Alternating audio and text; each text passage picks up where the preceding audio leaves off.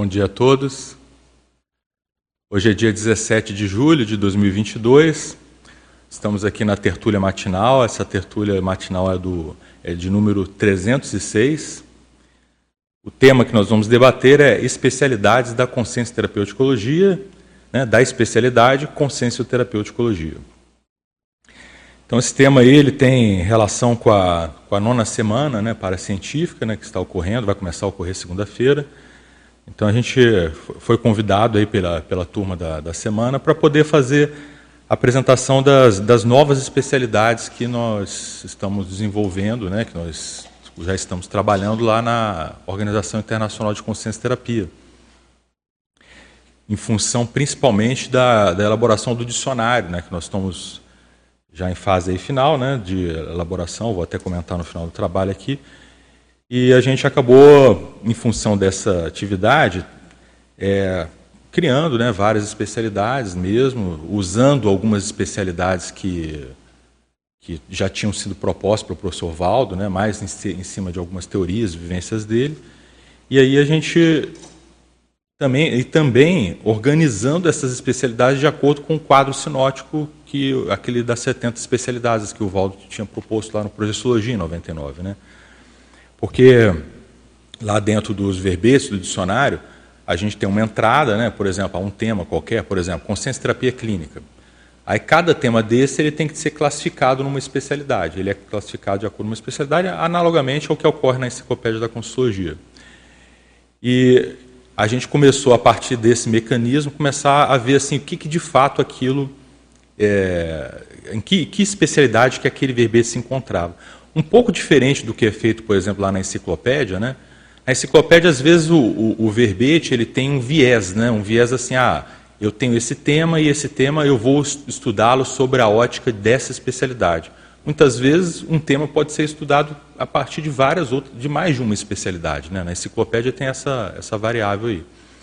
No nosso caso, isso aí já não é mais tão, vamos dizer assim, essa, essa, esse critério, de, vamos dizer assim, de abordagem mais é, cosmovisiológica, né, que é o caso da enciclopédia, não que a gente não tenha cosmovisiológica, mas a nossa cosmovisiológica ela não é lateral, ela é de profundidade. Né? Então a gente quer, como a gente está no foco das especialidades, a gente quis aprofundar dentro da especialidade de consciência terapeuticologia.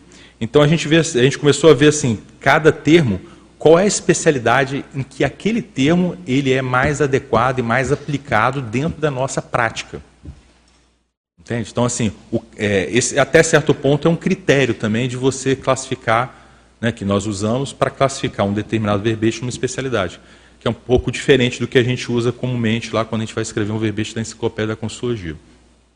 Então, começou mais ou menos assim, né, o desenvolvimento dessas especialidades e a gente começou a, a trabalhar com vários temas e foi montando esse trabalho e a ideia é hoje a gente apresentar aqui como é que onde a gente chegou, né, o que, que a gente tem de consenso, né, porque um ponto também interessante de comentar aqui antes no início, que é esse trabalho, ele não é um trabalho meu particular, né, apesar de eu estar apresentando tudo, estar desde o início aí do, dos trabalhos, né, desde o começo, por, é, trabalhando nisso, todos os voluntários da OEC trabalharam nesse dicionário, né, tem, a gente tem várias equipes, né, tem pessoas que vários escreveram verbetes completos, Todos participaram de diversos debates de verbetes e para vocês terem uma ideia, eu vou até mostrar lá, a gente tem quase 400 horas só de reunião de trabalho. 400 reuniões, nem horas, né? é o dobro né, praticamente. De reuniões, fora os trabalhos individuais de escrita. Né? Então, assim, foi um volume de trabalho enorme, né, desde 2015. Então, no fundo, isso aqui é meio que um, um, resultado do consenso que a gente conseguiu chegar né, até hoje lá na OEC. Hoje nós a gente está tá com aproximadamente uns 50 voluntários, né? Nessa faixa e as turmas tudo aí está tá participando.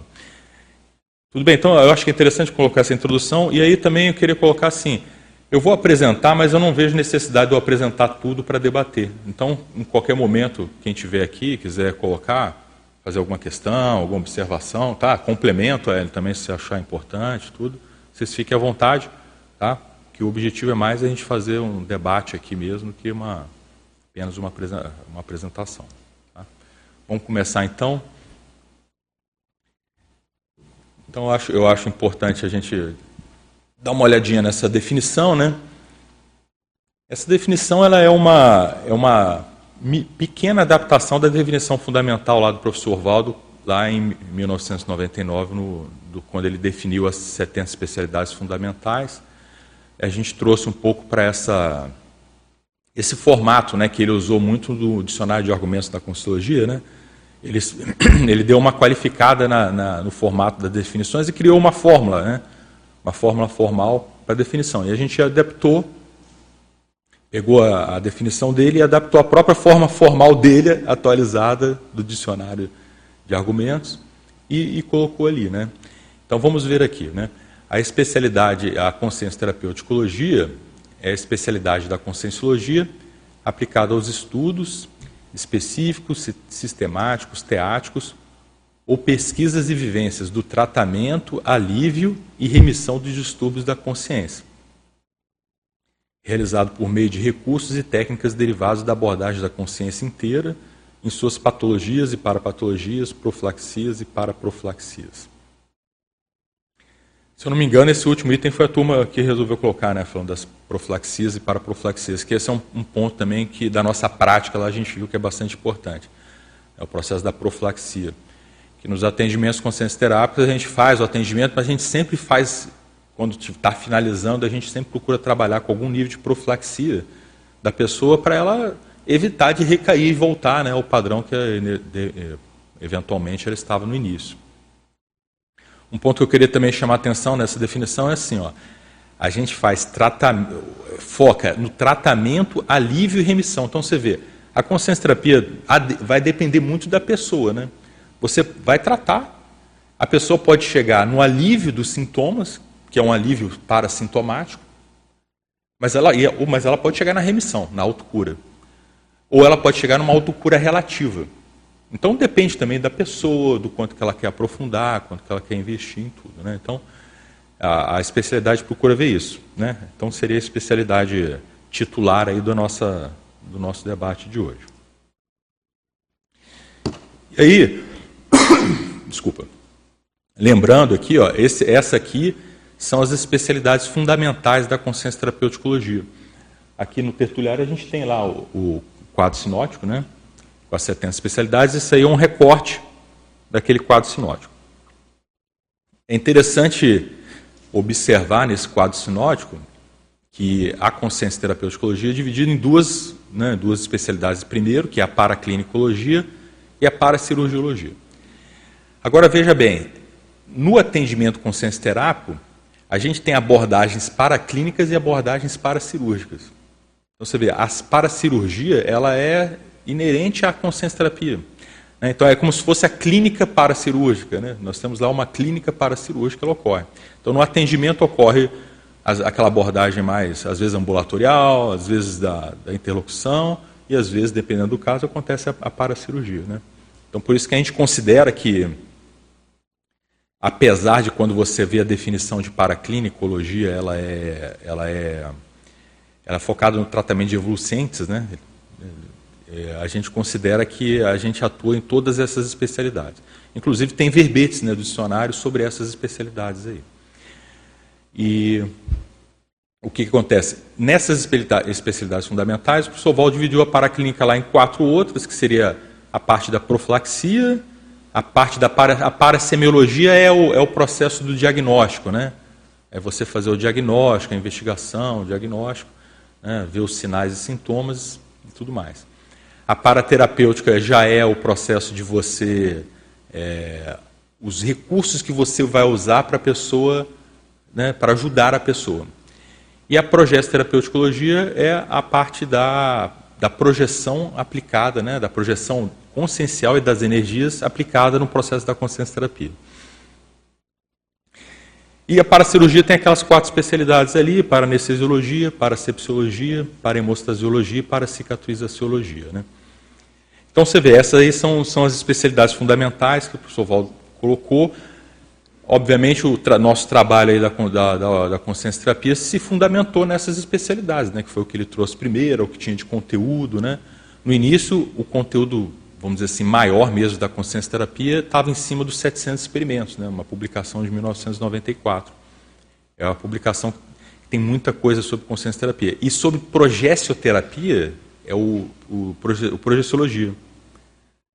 Lá no Progestiologia ele tem algum tem capítulos sobre progessioterapia e ele cita o processo da projeção consciente aplicada de modo terapêutico. Então você vê que você vê até que nessa, nessa ordem ele dá um destaque, né, especificamente a progessoterapeuticologia em função disso.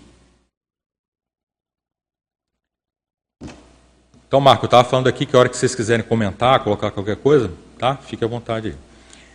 Então, assim, ó, a gente dividiu aqui, de modo mais didático, é, em três fases dentro do nosso processo de desenvolvimento pesquisístico, teórico, né, das, das especialidades propriamente dita. Né. Então, é interessante você ver nessas né, clínicas experimentais, elas são lá da década de, da década de 90, né, Marco? São lá da década de 90. E você vê, a OIC é interessante em termos de especialidade conscienciológica, porque ela sempre começou já com um laboratório próprio. Porque, na verdade, o, a sala de atendimento, que hoje chama-se Evoluciarium, ele é um laboratório consciencioterápico. Então você vê, desde o início do trabalho, existia um laboratório onde as coisas aconteciam. Então é uma, é uma especialidade muito prática, né? Tipo assim, ela vem muito da prática. Então é interessante a gente colocar isso. Você vê, desde 92, parece, 94, a gente tem essas, essas clínicas experimentais. E muita coisa assim foi se aprendendo, né? errando muito, acertando muito. Né? Muitas discussões, muitas pessoas passaram por esse trabalho aí e foi se desenvolvendo nisso. O que, que aconteceu? Que eu, eu vejo, é minha opinião assim mais, mas eu vejo que eu conversei com algumas pessoas, a gente pensa isso também assim. Apesar de, estar tá sendo desenvolvida desde o início toda a parte que é da heteroabordagem, ou seja, de como que o consenso terapeuta aborda o evolucente, né? A gente chama isso de técnica heteroconsciência-terapia, como que eu abordo o evolucente. As técnicas que eu uso para abordar o evolucente. Né? E tem as técnicas que o evolucente usa para ele se desenvolver, para ele fazer a autoconsciência-terapia dele. A gente chama essas técnicas de técnicas autoconsciência-terápicas, que é a técnica que a pessoa usa. Então, o que começou a... Isso é, é, é o que a gente vê como o caminho natural das coisas. Existiam as técnicas heteroconsciência-terápicas que estavam sendo desenvolvidas, e o que, que começou a acontecer? As publicações que começaram a sair, elas começaram a ser muito mais de publicações autoconsciência terápicas. Entende? Por quê? Até porque assim, é, é aquele caminho assim, olha, nós precisamos instrumentalizar os, os evolucientes para poder fazerem a autoconsciência terapia. Porque, de última análise, o consciência terapeuta ele, ele quer ajudar a pessoa a fazer a autoconsciência terapia. Né? Ele é, né? Tanto é que é heteroajuda que se fala. Né? Consciência terapia, tem até uma, um trinômio do professor Valdo lá, né? o mega pensene, trio vocabular, que é consciência terapia, né? heteroajuda, autocura. Né? Que você faz a heteroajuda para a pessoa chegar na autocura. Né? Então você vê que tem esse processo que a gente começou nele, né? de você focar mais em termos de publicação nas especialidades autoconsciência terápicas. E aí tem as, aquelas quatro técnicas ali que quem é da Consciologia há algum tempo já deve ter ouvido falar nessas técnicas, né? que foram bem fundamentais lá. Teve uma, tem, publica, tem um artigo, inclusive, do próprio Nário, que ele coloca essas, essas técnicas aí, que é um artigo super citado, né? era muito citado né? antes, antes porque a gente não tinha mais muita coisa publicada. Então você vê que são a técnica da checagem autopensênica, a técnica da checagem holossomática, técnica da qualificação da intenção, que tem inclusive no, na enciclopédia, tá, foi publicada, e técnica do enfrentamento do mal-estar. Então você vê, essas, essas quatro técnicas, tem algumas outras ali também, mas essas quatro técnicas, elas são técnicas autoconsciência terápicas. Né? Às vezes, né, a gente vai, no atendimento, a gente pode até é, usar essa técnica, essas técnicas junto com o evolucente, orientando eles. Do ponto de vista do consciência terapeuta, essas técnicas elas são técnicas da especialidade prescriciologia. Ou seja, eu vou, posso chegar, vou atender uma pessoa, vou falar assim, não, olha, seria interessante você, o que, que você acha de você aplicar a técnica da, da qualificação da intenção? Então você vê, no meu ponto de vista é uma, é uma, é uma prescrição que eu estou fazendo. Do ponto de vista da pessoa é uma técnica autoconsciência terápica. esse foi um dos pontos, Alexandre, que até a gente ficou pensando. Essas especialidades que são mais altas, com ciência terápica, será que a gente classifique, eh, existe dentro do nosso quadro sinótico, valeria a gente criar essas especialidades? Ou a gente consideraria tudo só sobre a ótica da heteroconsciência terapia? A gente teve essa discussão. Né? Gente, aí ficamos discutindo, a conclusão que a gente chegou assim, não, vale a pena. Né? Vale a pena a gente trabalhar com essa especialidade. Você vê, e, considerando o quadro sinótico que eu apresentei, não tinha, né, não, era, não tinha nada alto nos quadros sinóticos, era tudo praticamente hétero. Né? É um processo do, mais da paraclínica, né, da, do atendimento, vamos dizer assim. E aí, com isso, né, um, um ponto que a gente chegou, a gente fez uma pesquisa bibliográfica de tudo que já tinha sido publicado em termos de alto, do professor Valdo, de outros autores, a gente pegou tudo que tinha sido publicado mesmo, né, das especialidades, vemos assim, ah, quais, quais as especialidades que estariam dentro da autoconsciência terapeuticologia, né, que foram publicadas. Seja por consciência terapeuta, seja por quem for, né? A gente não restringiu, é, foi assim, ao toco da conscienciologia. E a gente levantou mais do que essas, inclusive, né? Mas acabamos que chegamos nessas, nessas essas que a gente definiu aí, que a gente colocou no quadro sinótico, elas são as especialidades que hoje nós usamos de maneira mais extensiva na nossa prática e que tem algum verbete no dicionário que nós estamos publicando que, que tenha referência a essa especialidade. Então, por exemplo, no, no, material que vocês têm aí, no material impresso, vocês podem ver ali, ó, tem, uma, tem uma tabela, né, tabela 1, ela tem a taxologia lá com as especialidades que a gente levantou. Então você vê, ó, nessa tabela não está, autorremissiologia não está. Mas se você for ver, autossuperaciologia e autorremissiologia estão ali, né? Então a gente, a gente a, ah, a, resolveu usar a autossuperaciologia em vez da autorremissiologia. Ali, por exemplo, tem é, interdesacediologia, já seria mais do, da, da, da, da, especialidade do outro quadro sinótico que envolve a, a parte mais heteroconsciência terápica. Mas tem aqui também a autoparasemiologia, que o professor Valdo, o professor Valdo mesmo colocou na enciclopédia da, da Consciologia. A autoparasemiologia é como se fosse a junção daquelas duas especialidades lá, autoinvestigaciologia e autodiagnosticologia. Mas como tinha essas duas, a gente falou assim, não, a gente trabalha lá no, na, na, na consciência terapia, dentro do processo autoconsciência terápico, com ciclo autoconsciência terápico. E o ciclo tem as quatro fases, né, que é autoinvestigação, autodiagnóstico, autoenfrentamento, autossuperação. Então a gente, a gente deu prioridade para botar no quadro e também para usar como referência de classificação essas especialidades que têm a ver com o ciclo autoconsciência terápico. Mas a gente poderia ter escolhido assim, não, ó, vamos ter a especialidade auto, auto para e auto para terapeuticologia e esquecer aquelas quatro. Era uma opção que a gente tinha. Né?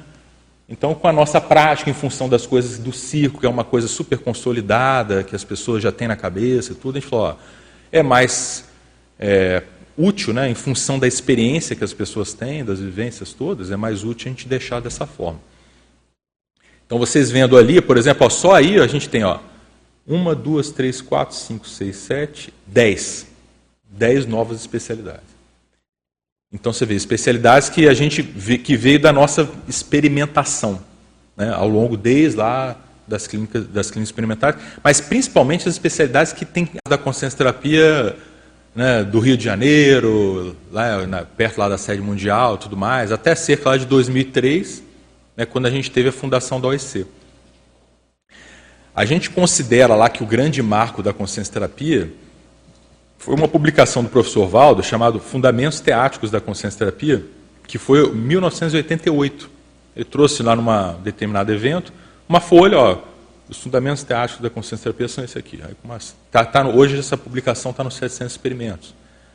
Então o marco lá, vamos dizer assim, né, foi a primeira, né, o primeiro material publicado de consciência terapia foi esse. Então você vê, de 1988 até 2003, a gente poderia considerar essa, o que a gente está chamando dessa primeira fase aí. É bastante tempo, né? Se a gente for pensar, 15 anos, mais ou menos. E aí a gente tem essa segunda fase que a gente está chamando aí, e quais seriam os, os, pontos principais que a gente entende que ocorreu nessa fase, né? Então você vê, em 2003 teve a fundação da OIC, em 2009 né, teve o campus, né? O campus, todos, toda a turma aí que é da OEC que estava na época, considera que houve uma mudança notória no, no, no, no patamar dos trabalhos do campus, né, pelo processo de assistência que teve, né, você ter aquela sede física do, do tamanho que aquele campus é, então tudo aquilo representa. Então, houve uma mudança no patamar dos atendimentos.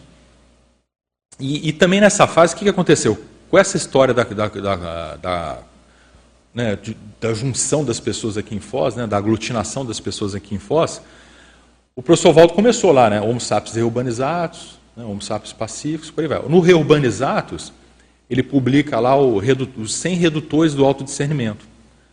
Os 100 redutores, ele inclusive faz uma dedicatória aos consensos terapeutas, no próprio Homo sapiens reurbanizados. Então você vê, o, Val, o professor Valdo era o grande produtor né, de, de, teoria, de teatro, de material teático do processo da consciência terapia. Então ali ele publica aquilo tudo ali. E, e aí, nesse, nessa fase, os consciências terapeutas estão se atualizando desse, desse volume de conhecimento, trazendo esses conhecimentos para a prática clínica, né? Não era isso, Marco, que acontecia?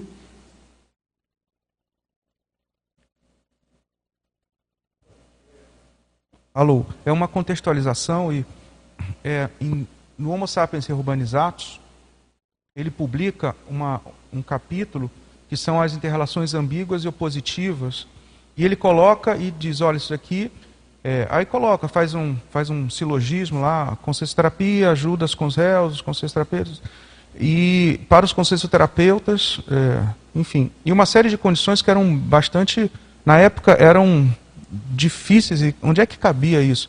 Falava sobre tropos, entre relações ambíguas, paradoxos. E aí a gente lia em grupo, né? a gente lia, fazia a leitura em grupo. Tá, ok, mas como é que a gente vai aplicar isso na prática? Isso diz respeito à complexidade do micro-universo da consciência. A consciência com as suas ambiguidades, com as suas interrelações opositivas, com as suas, é, a necessidade de você estabelecer tropos dentro do estrionismo técnico para abordar. Na época a gente não entendia muito isso. Né? E hoje a gente está tentando entender. É, ainda estão, né? É, e, e, depois veio no Pacíficos os fatores redutores do autodiscernimento no mini consensograma das patologias né? humanas. Isso. Ah, desculpa, me confundi. Mas é, a gente via essa. Esse, Crescendo, né? É, esse investimento, né? Então você vê, aí você vê o, o, o Reurbanizaço 2003, Pacíficos, se eu não me engano, foi 2007. Né?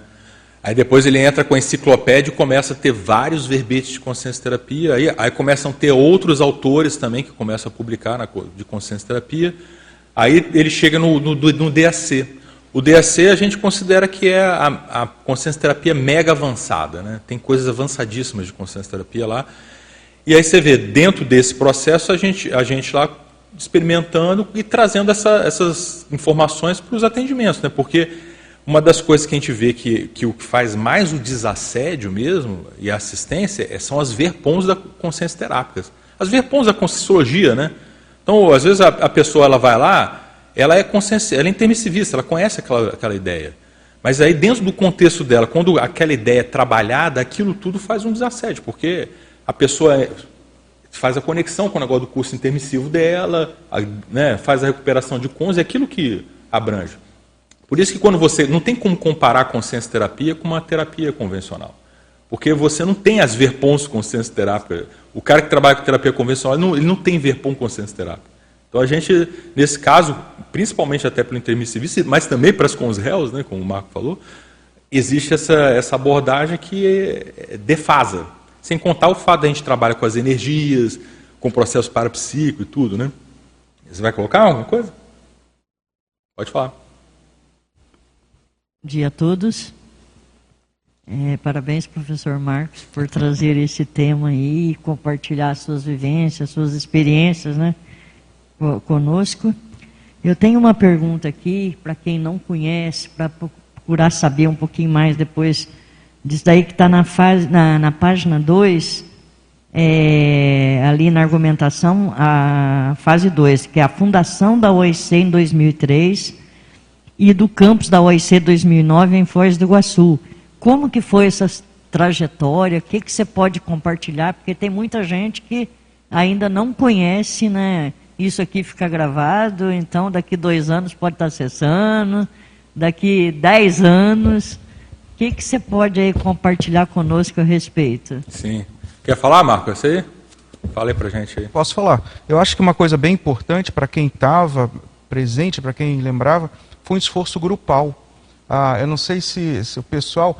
Não foi só aquele grupo da OIC, foi, uma, foi um momento assim, até. Isso é uma coisa bem importante você comentar, porque esse dicionário é como se fosse a gente devolvendo agora, em termos de Retive Center, lá no centro da cidade. Nós viemos para cá, para Cognópolis. É, houve uma. Houve uma ênfase muito grande do professor Valdo quanto à importância de criar uma forma holopensênica própria. E foi isso que a gente percebeu no campus. O, o, aquele terreno era um terreno virgem, do ponto de vista de energias, é, era um trigo milharal, alguma coisa assim nesse sentido, não estava impregnado por energias. Não sei se a Ellen quer lembrar também, eu sei que ela estava bem presente nessa época, mas essa ênfase do de uma nova assinatura pensênica dentro de uma forma própria. Ele até comentou que lá também ser um chakra, nós temos um chakra né, na, aqui perto do, do acoplamentário, mas aquele local ali também ser um chakra da Terra, isso potencializar. Na época ficava aquela questão, mas chakra, como é que é? Nós não tínhamos uma, uma ideia ainda do chakra, desses chakras, geochakras, como um elemento vivo, no sentido de. vivo não, dinâmico, no sentido de. vivo não, dinâmico em que você pode implementar assinaturas pensênicas que muda sim o, essa, essa geoenergia e os chakras do planeta. Então, foi a partir daí, mas eu queria comentar assim, foi um esforço coletivo de toda a CCCI. Não, teve doação, né? As pessoas Isso, doaram e, e dinheiro, mostra, mostra toda a força. Comprar cota, aquela história que a gente mobiliza cota todo mundo. Foi, foi bem teve interessante CP3, isso, né? né? Eu, eu lembro bem do Pascolino naquela época. É. A turma lá, sabe, é, bancando a bancando. ideia, né? ECP3 que teve. ECP3. Né? Então teve aquele isso. movimento que a, a CCI faz quando vê que tem um evento super importante e aí entra todo mundo, né? Igual a gente construção desse ambiente que nós estamos aqui, né? Mais ou menos isso. Beleza? Tem alguma pergunta aí, Eduardo? Você quer colocar? Alô? Alô? Bom dia, Tom. Tá tom, tom, pode ir. Então tá. Bom, mas primeiro eu queria parabenizar, né? Porque o legal é ver que a ciência está avançando, né? Eu é. lembro que quando a gente dava aula de conscienciologia, a gente sempre falava, cara, daqui a 20 anos, se a gente vai ensinando as mesmas coisas, tem uma coisa errada. A gente é tem que estar sempre evoluindo. E o que vocês estão trazendo aqui é justamente uma evolução, né? Então isso é muito legal. Queria compartilhar aqui uma pergunta do Rafael. Ele pergunta, ele pede para aprofundar, ampliar sobre a paranestesiologia. Se puder ah, aprofundar esse tema. Ô Ellen, você que vai ter que falar aí. É, a Ellen, só para né, colocar a Ellen, ela é anestesista, e o verbete de para-anestesia que a gente tem no dicionário, ela foi uma das pessoas que colaborou lá. Então, por favor, assume aí a sua responsabilidade. Explica aí para a turma o que é a paranestesia, como é que você vê que acontece. É uma das subespecialidades, né? Está lá no quadro que você mostrou. É, a gente vê muito acontecer né, nos cursos de campo, ouvia falar mais né, quando tinha paracirurgia, algumas pessoas relatavam alguns experimentos. A gente já participou de vários debates aqui no próprio tertuliário, né? O professor Valdo trazia algumas analogias aí para falar sobre a, a paranestesia, né? Que seria aquela papaina, o calmante, né? Na hora que a pessoa assenta alguma coisa energeticamente. É, e a gente já teve alguns, alguns relatos, né? eu não, não lembro se isso está escrito, vai estar escrito, na verdade, agora no dicionário, né? a gente colocou lá as experiências que a gente teve, com relação a principalmente uma energização do frontochakra da consciência. Então tem, tem, eu não lembro, Max, se a gente colocou esse relato, esse Sim. exemplo do, uhum. do extrafísico, né? É, aos moldes de um, do, de um para-hospital, né? As pessoas elas são encaminhadas para esse, para esse momento da paranestesia e recebem essa energização no frontochakra. É, tem um lembro... processo nosso, né, da nossa Sim, atuação fazendo exatamente. isso. Né? E eu lembro de uma experiência até num, num, na dinâmica parapsíquica, né, da, da paracirurgia, na época que acontecia, inclusive, dentro do campus da OIC, e a gente teve essa, experiência lá, depois foi debater, conversar com o professor Valdo, e aí ele confirmou todo esse para-cenário que acontece em torno da paracirurgia, que basicamente é essa energização mais intensa no frontochakra, né? Em posição da mão com os dedos, a ponta dos dedos direcionada para o frontochakra da consciência. E aí tem todo esse efeito energético no, no energossoma, né? Dela Ocorre uma descoincidência do energossoma, né? A pessoa, às vezes, ela fica mais introspectiva, né? Gente... mexe com o processo cognitivo dela. É interessante, só complementando, Ellen, você vê, a Ellen teve experiência nisso, teve outras pessoas que tiveram experiência. O que, que a gente começou a fazer para gerar um, um verbete nesse dicionário? A gente ia verificando com a turma, ó, como é que é? Teve experiência? O que, que foi? Quem não teve? E a gente vai juntando aquelas informações e colocando no verbete. Então você vê, não é uma construção de um verbete individual, né? A maioria dos verbetes, elas têm às vezes uma pessoa que ela puxa aquela ideia, começa a escrever, e aí aquilo, aí você vai pegando complementação das pessoas que tiveram experiência com aquela, com aquela, com aquela aquele fenômeno, aquela, aquele aspecto da consciência terapia, e a gente coloca. Né? Então você vê, o que a gente observa do caso da paranestesia, que eu acho interessante, que é assim, ó, existe a técnica, essa técnica da paranestesia, né? a técnica de você fazer uma paranestesia. Ela acontece no curso de campo, às vezes acontece uma dinâmica, mas acontece lá no atendimento consciência terápico. Às vezes você vai atender uma pessoa, você percebe que a energização, que é para fazer a energização no frontochakra, ou que às vezes um trabalho de, de projeto de terapia ocorre e você vê que, o, por algum motivo, que às vezes é o próprio amparador, os amparadores lá, os coterapeutas extrafísicos, né, eles desencadeiam, ocorre a paracirurgia. Não é, muito, maior, não é, em geral, a gente que desencadeia, a gente entra no processo para fazer a paracirurgia junto e, e procura perceber o que está acontecendo.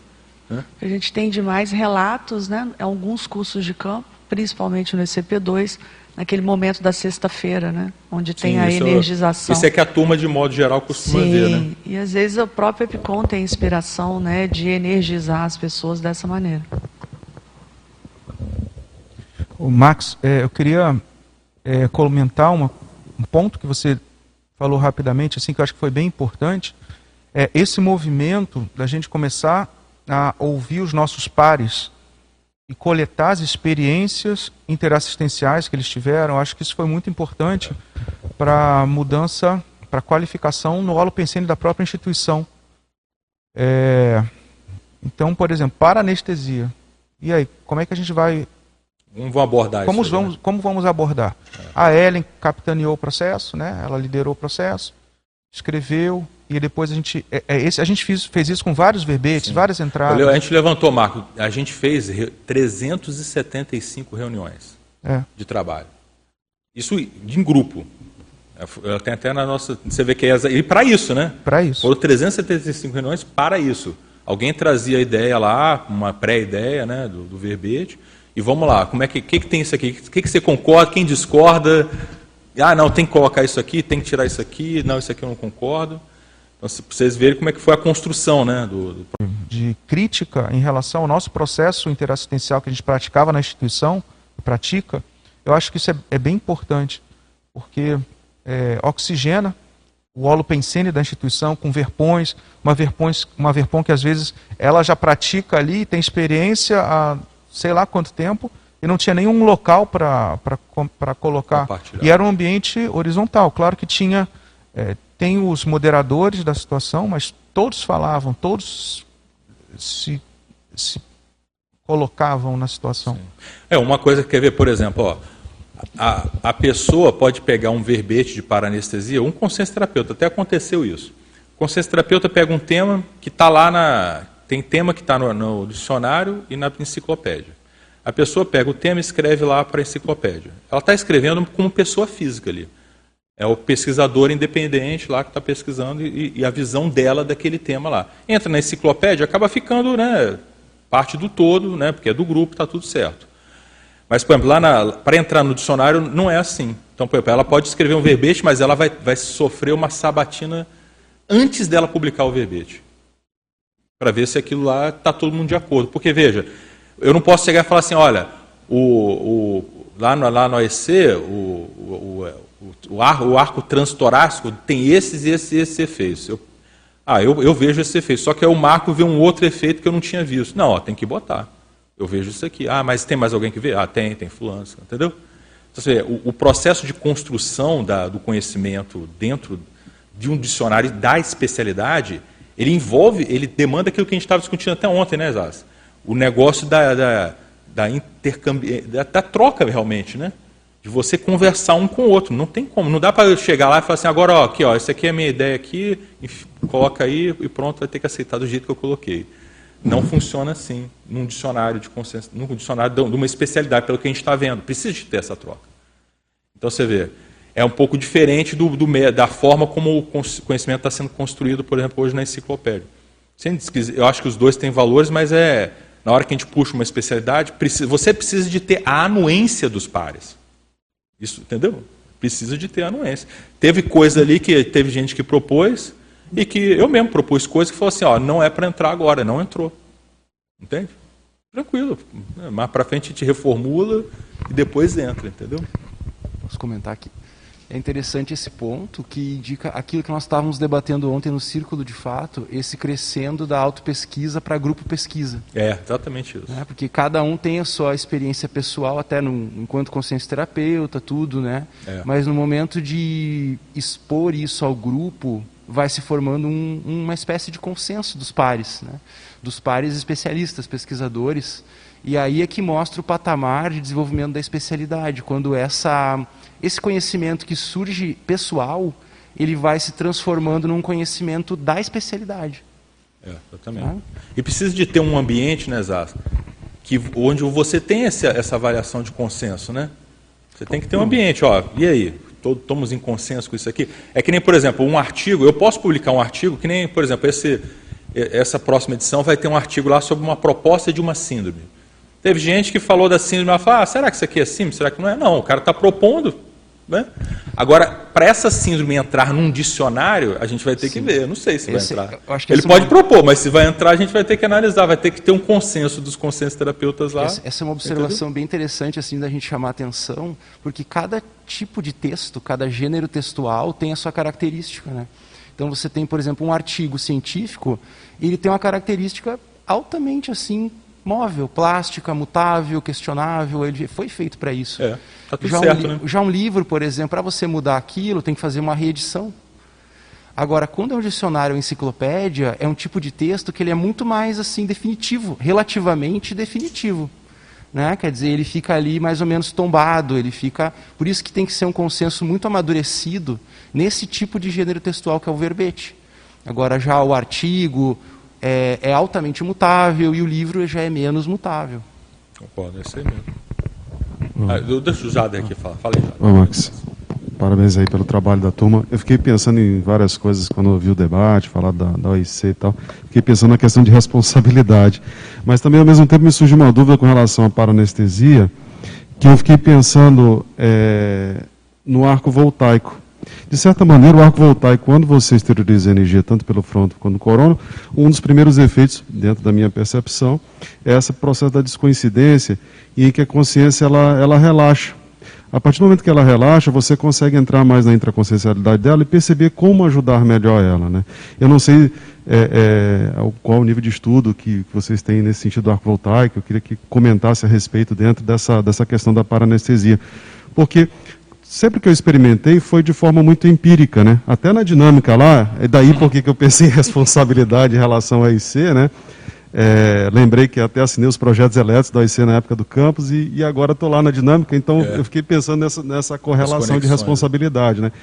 Empiricamente, muitas das energizações na dinâmica lá, é, inicialmente há essa orientação de jogar energia no frontochakra, mas às vezes você segue uma orientação, Sim. a inspiração. O que, mas... que você está fazendo, né? É, o que, que eu estou fazendo, né? Essa pergunta. É, mas a... é a primeira pergunta, né? Científica, Até porque né? eu não tá sou consciência terapeuta, mas assim, é, é, interessante o envolvimento, né? Você é... não é? Será que não é, né? E, e aí você, eu... você não atende lá, né? Mas na hora que você está fazendo um trabalho como esse, muitas. O arco voltaico, ele, o Valdo que escreveu no, na enciclopédia. Sabe qual é a especialidade dele? Consciência terapia. Ah. É, eu escrevi Entendeu? um artigo recente então, sobre isso. Se você aplica ali de algum modo, em algum momento você está né, você tá fazendo alguma abordagem com é, Eu fiz, escrevi um artigo recente sobre isso, assim, onde eu juntei várias experiências de meses de aplicação de arco voltaico, né? E, enfim, mas o fato que me fez pensar sobre essa questão da responsabilidade, de estar aqui hoje, de ter participado da dinâmica, ter assinado os projetos, nem lembrava disso, né? Lembrei de ter assinado o projeto elétrico do campus e tal. Mas, enfim, a minha dúvida é, é em cima disso, né? Do, do, do arco voltaico. É isso é mesmo? A anestesia, Você poderia né? comentar, aprofundar Não, mas isso? veja, ó, eu vejo que nem você. É aquela história, o, o que, que acontece que é muito comum, né? Tem um verbete lá que a gente chama lá da, do, do dicionário, que é energoterapia parapsíquica. Que é meio redundante, né? Porque, mas tudo bem. O, é, o parapsíquica nosso quer dizer o quê? Quer dizer que quando você entra no negócio junto com uma consciex, quando você entra numa assistência energética junto com a consciex, tá? E, por exemplo, lá na, no atendimento consciência terápico, na dinâmica, por exemplo, você tem a gente de modo geral chama dos amparadores extrafísicos. Lá na OEC são amparadores, equipex, mas são, a gente entende ele como coterapeutas extrafísicos. Uhum. Eles são parte, eles são terapeutas, estão atendendo lá também. E você vê, a hora que eles entram ali junto com você, muitas vezes quem está no comando são eles do que, que vai ocorrer, é, da modulação das energias, Isso. entendeu? Que a energia tem aquelas 40 manobras lá que até o Mário estuda. Então você vê, às vezes tem um processo lá da modulação e a modulação vai fazer um efeito específico e às vezes é de paranestesia. Às vezes ocorre. Entende? Às vezes, você vai lá, você vai trabalhar, aí você percebe, olha, o negócio aqui vai ter que gerar algum nível de, de acalma, acalma, de sossega-leão do cara. Uhum. Às vezes, aí você entra e você já sabe daquilo. Aí você dá o, deixa o fluxo seguir naquela direção né? e entra com as suas energias, se possível, ectoplastia, para poder funcionar. Então, eu acho que a tua percepção, pelo que você está relatando, está tá em cima do lance. Ainda dentro disso, uma outra dúvida, eu fiquei pensando em que especialidade se enquadraria, por exemplo, a questão da, do encapsulamento parasanitário, porque às vezes isso acontece também no próprio arco voltaico. Você esteriliza energia na cabeça da pessoa, há o processo da descoincidência e ali você consegue não, ajud, não só ajudar a, no processo de esclarecimento, dela ficar mais lúcida, né, entre aspas, né, mas também de fazer esses encaminhamentos de consciex. E ali, nesse processo, dentro, de novo, dentro da minha percepção, me corrijam, refutem, às vezes acontece de, você, de uma consciex ser é, retirada, ah, né, ou ser mesmo, desconectada, e ela é encapsulada.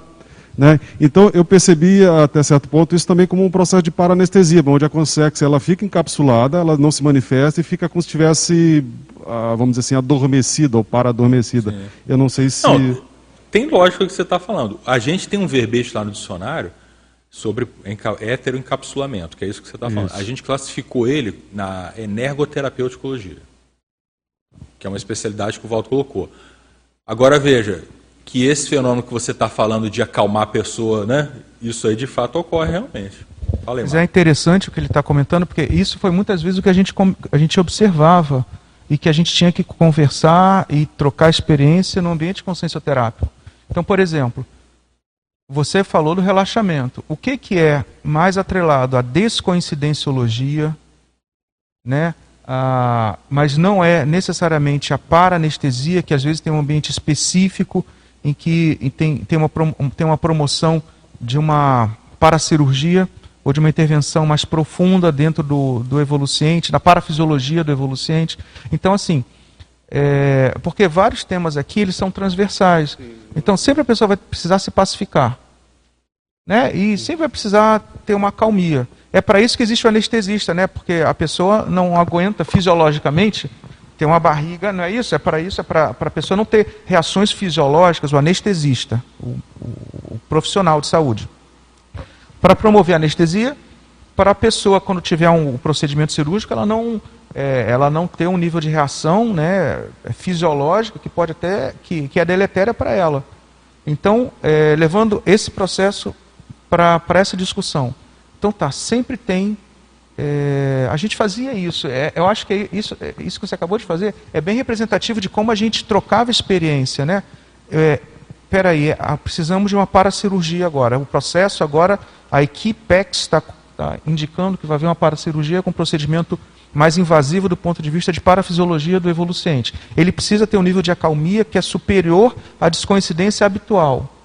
Então vai precisar de uma para-anestesia. Como é, quando isso ocorre? Eu não sei se a Ellen. Não, é exatamente isso.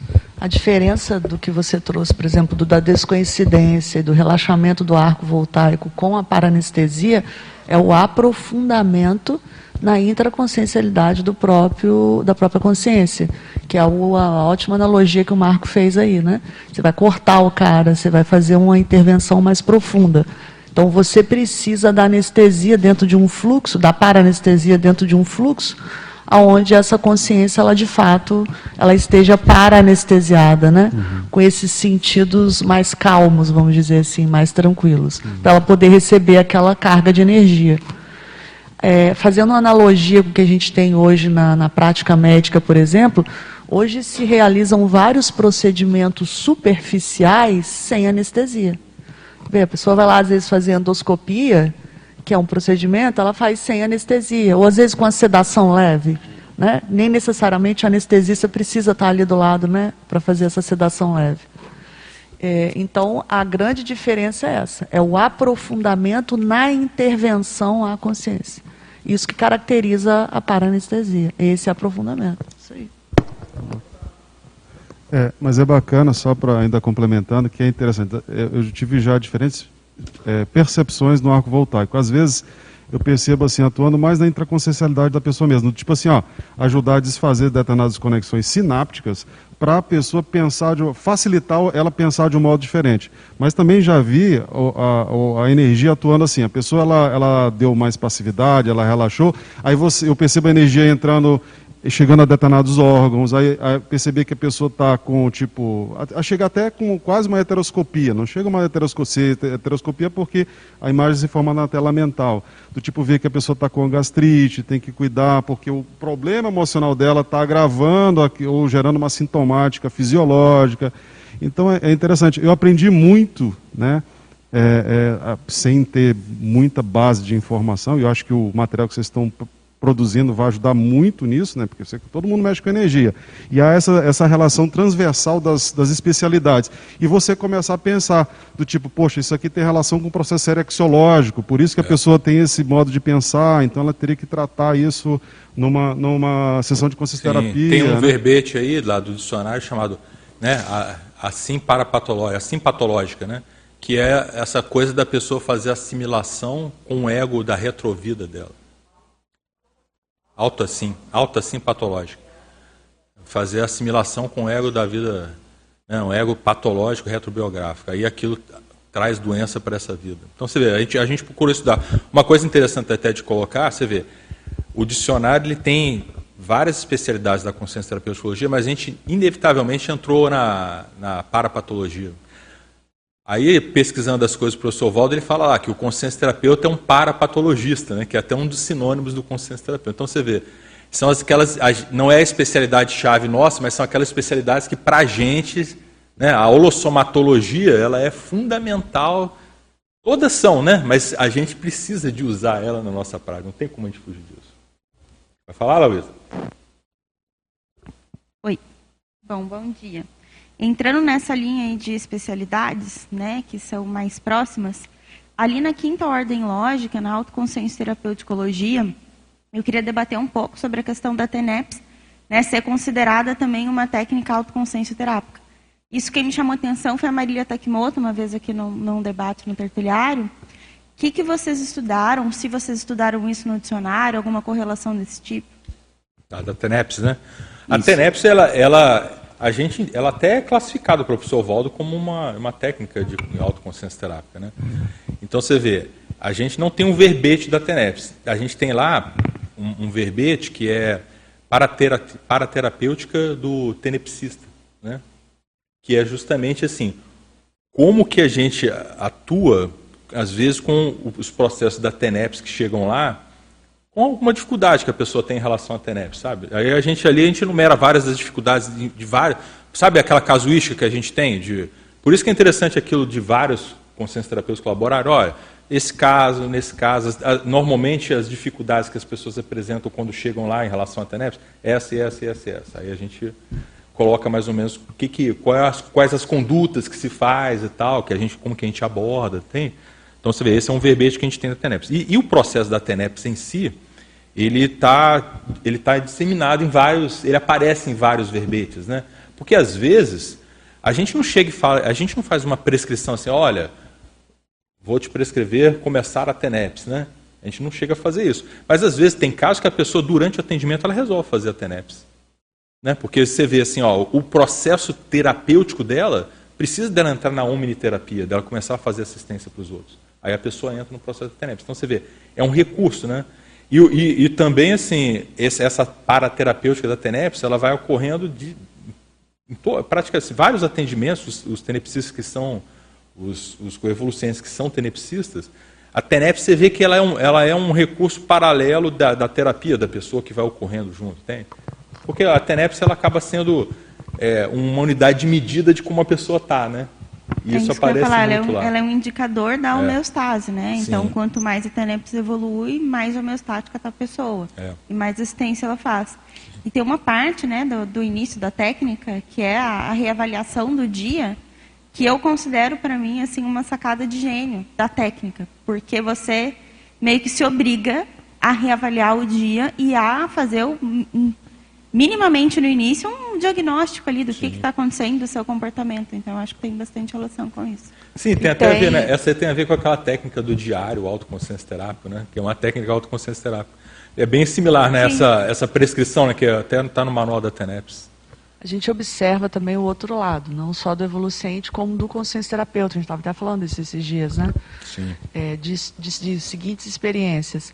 Às vezes a gente tem os intensivos, né? Que começam lá na segunda-feira, terminam na sexta, ou começa na sexta e termina no domingo. Muitas vezes o evolucente ele é assistido previamente na TENEPS do consciência terapeuta e às vezes com alguma sobra de desassim daquele, daquele caso em específico, às vezes o consciência terapeuta leva para a TENEPS, para terminar o trabalho em, em algumas situações, lá, né? né? Às vezes aparece antes, né? Também. É, o que eu falei, às vezes começa antes ou às vezes alguma coisa ainda é encaminhado depois. Então também tem o outro lado, que acaba sendo positivo, né? É, muitas consecas elas vão ficar em tratamento, né? Isso para vocês deve ser super comum. Piscar e ficar durante um período, né? Max. Queria só Fala, fazer Marcelo, um depois. comentário e uma pergunta. Comentário que por volta das é, nove e meia aproximadamente, agora, estava percebendo aqui, né, ontem teve o Círculo Mental Somático, cujo tema foi desenvolvimento das especialidades. E hoje é uma tertúlia matinal com um exemplo de desenvolvimento da especialidade, no caso, consciência terapia. E aí eu estava percebendo a diferença de campo, a diferença de holopensene, né, entre as duas atividades. Uhum.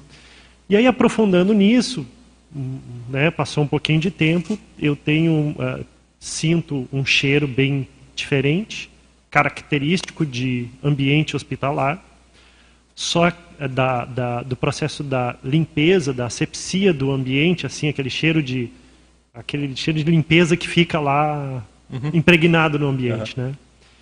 E aí um padrão muito grande de seriedade e de tecnicidade, de detalhismo da compreensão do que, que acontece com a consciência, né? Do, da, dessa dessa necessidade ou desse interesse de compreender o mais assertivamente o que acontece com a consciência. Então era esse o padrão assim. Sentia presença assim de de consciência. você falou aqui, eu tive repercussão. Com essa característica. E aí um padrão muito técnico visando isso, né? E aí veio à minha cabeça o que eu conheço sobre esse detalhismo, né, diagnóstico que, que é o concessiograma, né? Então me veio à cabeça o concessiograma e o quanto que uh, o desenvolvimento dessas especialidades e o detalhismo, a importância desse detalhismo, não, não é tal especialidade, é tal especialidade, porque ele vai ver essa nuance, esse detalhe. E o quanto que isso vai ajudar, não só na compreensão diagnóstica, mas também na terapêutica, né? na, na, na intervenção que é feita. E essa intervenção, ela tem total relação com a capacidade que, de alguma forma, nós todos precisamos ter, do ponto de vista da conscienciologia, de recepção dos intermissivistas, processo de Heurbex que acontece, e que, por vez ou outra, tem aqueles detalhes que vão passar desapercebidos, não resolvidos por esses intermissivistas e que cada vez mais aquele detalhe vai fazer diferença.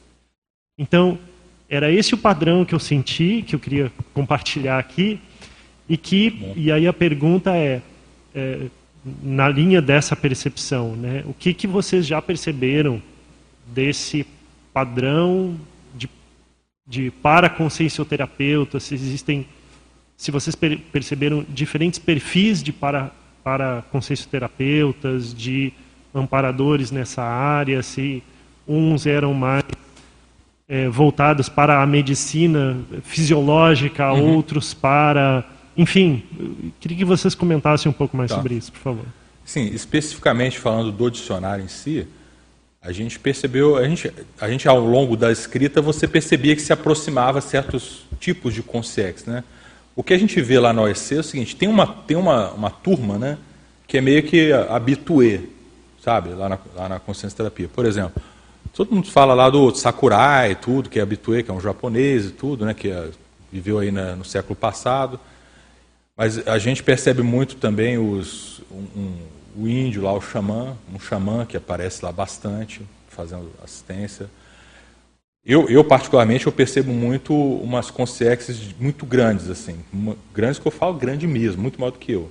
Tipo assim, dois metros e meio, três metros. São, eu já vi uns cinco, seis diferentes desses, que eles atuam lá e, e eu vejo que eles mexem muito com o processo de negócio da paracirurgia, sabe, dessas intervenções energéticas bem, bem densas. Então, essa turma ela é, ela é, frequente lá na minha percepção. Não sei se vocês gostariam. Os chineses também. Os chineses, né, também, vocês gostariam. A Juliana também tem tido algumas experiências na escrita, né, Juliana, de, do dicionário também.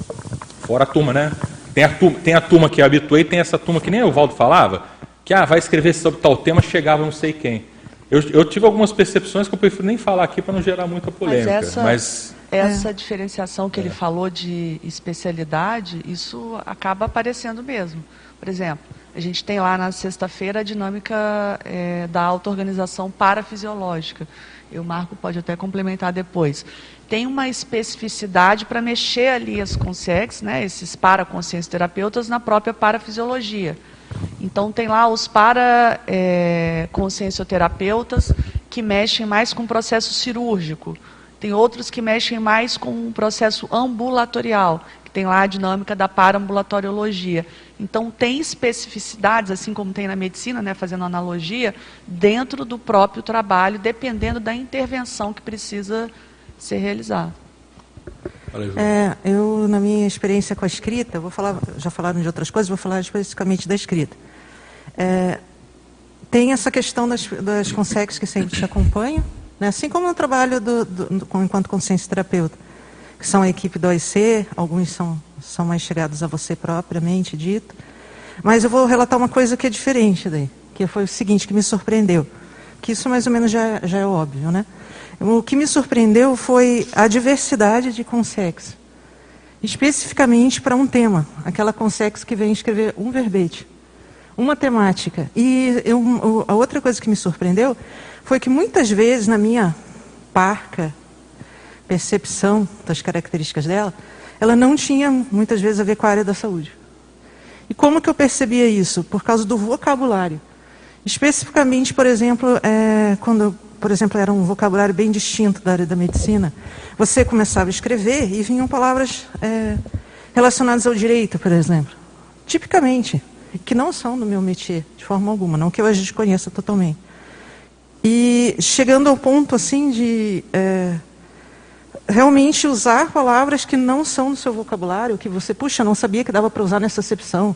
Será que está certo? Daí você vai pesquisar profundamente e vê que não, realmente é uma palavra acertada. Então isso foi uma coisa que me surpreendeu muito, assim, achei muito bacana, muito interessante. Foi um fenômeno único. E outro fenômeno que, que foi muito comum é que eu tinha uma, uma visão assim de sinalética, é, desculpa, de, de sincronicidade como uma coisa mais sutil. Às vezes acontecia tal, mas você trabalhando não vê tanto. E com essa questão de entrar no, no realmente do fluxo a lei heurístico no fluxo de desenvolvimento do dicionário, é, começou a criar uma rotina, anos e anos assim, né? Isso foi criando um pensene, uma questão, e a questão da sincronicidade se tornaram uma coisa não simples assim ou sutil. Foi um negócio brutal. Literalmente assim, nada sutil. Eu me lembro assim que eu, o que, que acontece? Às vezes você tem que escrever tal verbete. Ah, por alguma determinação, olha, agora nós vamos escrever os verbetes do energossomo. Ou, pessoal, a gente vai se focar aqui na letra A. Mas o que eu percebi é que a agenda extrafísica não segue isso aí. Então, o que, que acontecia? Pensava numa ideia lá, por exemplo, é, qualquer coisa assim especificamente, uma técnica que a gente viu, ou para escrever lá sobre é, auto-perdão, vamos dizer assim, né, um exemplo aqui. Aí eu pensava, pô, legal, né, mas não tem nada a ver com o que eu estou escrevendo agora, então deixa para depois. Aí eu entrava, é, é, é, entrava, é, conversava com alguém ou atendia alguém, vinha a mesma temática. Mesma temática do nada, assim. É, abri o livro, palavra lá. Gente, chegou, chegou uma vez que eu acho que até comentei com, com o Max, né, algumas vezes, né, Max? Que uma sucessão assim, uma atrás da outra. Eu ligar, eu ouço a tertúlia às vezes quando eu estou dirigindo, né?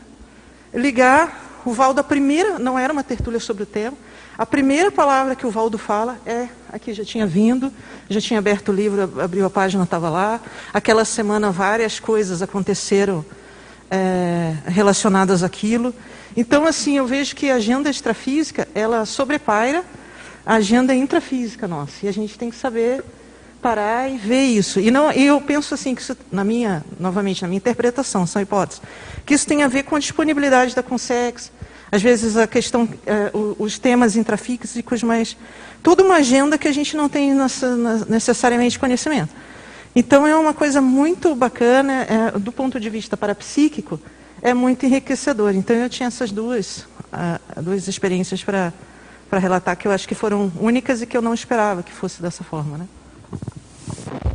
Eu queria, queria fazer menção, ah, só para só ter, continuando, eu queria fazer menção à equipe é, salernitana da Escola Médica de Salerno, que é uma menção direta que o professor Valdo é, fazia alusão naquela época em relação à, à equipe do OIC,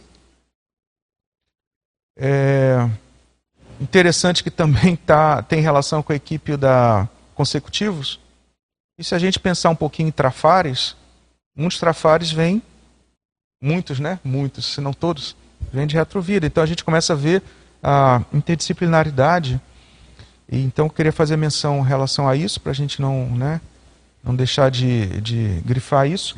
E tem uma questão, é, isso é uma hipótese. É, eu, eu presumo que muito do que a gente faz aqui na consciencioterapia é uma caricatura do que o professor Valdo chamou de paramedicinologia, que não tem nada a ver com medicina. É a questão do atendimento à saúde da consciência, que é uma, é uma, é uma especialidade difícil, que a gente precisa ainda galgar muito em termos de parapsiquismo e interassistencialidade para a gente poder ser menos caricato em relação ao que a gente é e o que a gente precisa ser. E assim, é, alguns movimentos de autoconscientização desse gap do que a gente precisa ainda melhorar, eu acho que eles estão, assim, um início de autoconscientização, eles estão refletidos até na, nesse quadro de especialidades. Por exemplo, é, foi um trabalho para a gente, a gente começar a... A gente vai falar sobre para-iatrogenia. Iatrogenia é o processo em que você intervém em uma pessoa e por causa da sua intervenção, você causa malefício a essa pessoa, um malefício extemporâneo. Não é você fazer uma cirurgia e deixar cicatriz. Isso está previsto. Mas o quanto do assistente, é, da incompetência, da imaturidade do assistente, que acaba causando malefício no assistente. Nós tivemos que jogar luz para isso. E às vezes, mas vocês não vão falar contra si, não vai ser. Às vezes a gente recebe até a, o feedback quando a gente coloca para iatrogenia. Mas isso não vai falar contra a OIC, contra não sei o quê? Então ainda tem essa abordagem de que ver o erro vai falar contra. Existe uma forma terapêutica de você ver o próprio erro, a errologia, e aplicada à saúde e à consciencioterapia.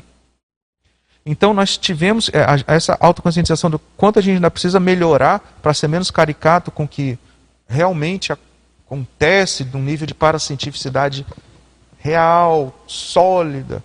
Isso faz a gente ter que ver o nosso próprio umbigo. E aí isso é refletido, por exemplo, em algumas especialidades que aqui estão presentes. É, especificamente sobre a paraiatrogenia, quando eu li né, toda a tabela aqui, me chamou a atenção essa especialidade e muito positivamente. Né? Porque assim, eu, eu particularmente fico interessado em saber as minhas lacunas enquanto assistente. Né? A partir dos erros que tenho, tal, coisas que eu não sei, trafais e trafares. Então aqui essa especialidade é muito saudável existir para conhecer, né, o que ações que porventura podem ser ainda mais melhoradas. E conhecer erros que às vezes você está cometendo que nem sabe, né? Que está cometendo, sabe. né? Não, e, dosa e dosagens, né? E dosagem. Que é isso que o Marco é. trouxe. É. Essa iatrogenia que a gente vê muito lá, às vezes a dose ela foi além né, do que do que deve, do que seria bom. Você fez uma pergunta final que eu, eu fiquei É, não, você perguntou assim, vocês já pensaram, né, como que vai ser depois do, do lançamento do dicionário, né, daqui para frente, como que vai ser isso lá? Não foi? Como se perguntou algo que vai ser lá na frente? Ah, eu tinha entendido que você tinha perguntado, ah, vocês entenderam como vai ser, já pensaram como vai ser lá na frente? Enfim, eu fiquei com isso na cabeça. Porque a gente tem, tem falado sobre isso, né? No, é, é, até na época né, do, do professor Valdo, né, coloca lá na, na, fundação do OIC, né, primeiro campus, a gente colocou essa plaquinha na entrada, né, primeiro campus de consciência terapia do planeta. E a gente entende que a, o lançamento, né, a publicação do dicionário, ele de fato também para a gente vai ser um marco. E a gente entende que é um marco para toda a Cognópolis, né, toda a CCCI. O, Val, o professor Valdo, quando ele teve essa ideia de trazer né, o Nike, a consciência terapia para Foz do Iguaçu, é, ele chegou a falar isso, depois quando a Aracê quis é, criar, expandir o campus lá, lá, lá, no Espírito Santo, ele voltou a falar nisso novamente, que ele achava que tinha que ter um polo né, de terapia é, em cada cognópolis, né, com a horta cognitivos também se aventou isso, enfim. E a gente até chegou a, a, a, debater isso em algum momento, né, como, como se faria né, uma, uma, um, um polo de consciência terapia em cada cognópolis. E, e aí essa é uma pergunta que eu acho que fica até para toda para toda Cognópolis, né, onde tem ali inserido que hoje no caso é a, a de Foz do Iguaçu. É, como que como que, que vai ficar o trabalho é, da própria conscienciologia após essa distribuição de todas essas técnicas, né, auto e heteroconsciencioterápicas, isso que você trouxe, né, que o Marco comentou da iatrogenia, é, evidencia que lá no dicionário não tem só técnicas ou trabalhos autoconsciência terápicos, ideias autoconsciência terápicas. É um, é, a gente mostra o trabalho da consciência terapia, né, as técnicas que nós também praticamos, as próprias prescrições em, em, dentro do evoluciário. Então a gente entende que a gente também quer saber, tem essa curiosidade daqui a 5, 10 anos, como que vai estar a Cognópolis com essas ideias é, mais disseminadas, né? Que é essa isso que o Marco bem colocou, né? Que é a retribuição do trabalho aí da consciência terapia. Eu queria a gente só, volta a ter eu, esse debate daqui a cinco Eu queria anos. só terminar de apresentar aqui, porque tem uns dados importantes, e a gente já está com um pouco de tempo aí. Isso. Que é a, é a, segunda parte lá, que até, se eu não apresentar, o Zaslav vai brigar comigo aqui depois, né? então tá, eu falei dessa segunda fase, né? É, esse, esse material aqui, é, essas especialidades, foram aqui eu a gente encontrou numa, numa, numa, pesquisa bibliográfica que a gente fez, foi publicado o artigo e tudo. E se você for ver, por exemplo, dessa listagem que está no material aí, várias dessas a gente não usou, não estão no dicionário. Ó. Autoremissiologia, autoparasemiologia, interdesacediologia, paradiagnosticologia, paraetiologia, megateleparasemiologia, omniterapeuticologia a gente não usou como especialidade-chave no dicionário, apesar desses temas todos estarem sendo abordados lá. Por exemplo, para diagnosticologia, a gente preferiu usar para semiologia. Né? Então, é só para vocês entenderem mais ou menos a lógica que a gente seguiu, que, que foi aquele critério lá da aplicação prática. E aí, o que, é a fase atual? Né? Então, assim, foi gerado muito conhecimento, né? aí eu digo não apenas pelo professor Valdo, mas aí eu vou colocar a minha experiência. Eu cheguei na OEC em 2013, né? não como consciência terapeuta, e, né, querendo me formar como consciência terapeuta. E uma das coisas que eu cheguei lá e eu fiquei, fiquei assim, impressionado, falei assim, como tem coisa aqui que esse povo faz que eles não contam para ninguém. Entendeu? Ou seja, um monte de técnico, um monte de coisa que acontecia lá, e aquilo não estava escrito em nenhum lugar, nenhum lugar. E eu pensei assim, poxa, isso aqui tem que de alguma, a gente tem que botar isso aqui por escrito. E foi daí que eu mesmo comecei com a turma lá a trabalhar com a coisa do dicionário. Porque já tinha esses, essas décadas de experiência que eles já tinham, né? quando eu falo eles, porque eu ainda não era parte deles, né? que já, já havia lá, tinha sido gerado muito conhecimento. E muita coisa da Consciologia que, que parecia ser mais teórica do Valdo já estava acontecendo ali dentro. Né? Então, eu, eu me motivei e falei, poxa, isso aqui é importante até para eu entender também, né? para eu me, melhorar minha qualificação, mas também para as pessoas saberem de tudo isso. Né? Então, eu vejo que é, nessa, isso foi importante. E aí, nessa fase que eu falo, a fase atual, é desde lá de 2015, mais ou menos, que a gente iniciou o trabalho do dicionário, foi em 2015. Né? Então, toda essa experiência paraclínica, tudo isso, o dicionário ele, ele, ele serviu para isso. Se você for analisar é, comparativamente à ciência convencional, como se faz um dicionário, a gente não seguiu o, o, que uma ciência convencional faz, né? porque a ciência convencional é basicamente você pegar aquilo que já existe né, e trazer e, e, botar ali. Não, o dicionário tem coisa que nunca foi escrita em lugar nenhum. Esse dicionário. Então é o nosso método da consultoria que a gente acaba meio que né, seguindo os fatos né, e os parafatos. Então vai ter técnicas lá, tanto autoconsciência terápicas como heteroconsciência terápicas, que são novidades. assim Para quem não é de dentro do OIC, né? para quem não está lá no, dentro do, do trabalho, lá do dia a dia. Muitas dessas técnicas, a gente, dessas autoconsciências terápicas, a gente tem aquela atividade que é a farmacopeia consciência terápica, que está no número 40. Então, a gente, várias dessas que eram mais internas, né, começaram a ser publicadas, que foi uma técnica que a gente utilizou também, que foi a técnica da enciclopédia, né, de você vai gerando conteúdo, vai publicando e vai acertando e por aí vai. Eu queria, Alexandre, mostrar para vocês assim, esse aqui, esse aqui foi um dos critérios que a gente utilizou, né, esses três aí, os principais critérios que a gente usou assim, ah, como incluir uma especialidade dentro do dicionário e, de algum modo, como colocá-la dentro né, da, do quadro sinótico. Então você vê, a primeira coisa que a gente considerou é, bom, a especialidade tem que estar vinculada a algum verbete, mas tem ela a parte teática, né? Então assim, ó, é um campo do conhecimento com evidente experiência teática dos conscientes terapeutas. É um campo do conhecimento? É, então ela entra. Porém, ela representa com maior precisão um grupo de entradas relevante no dicionário?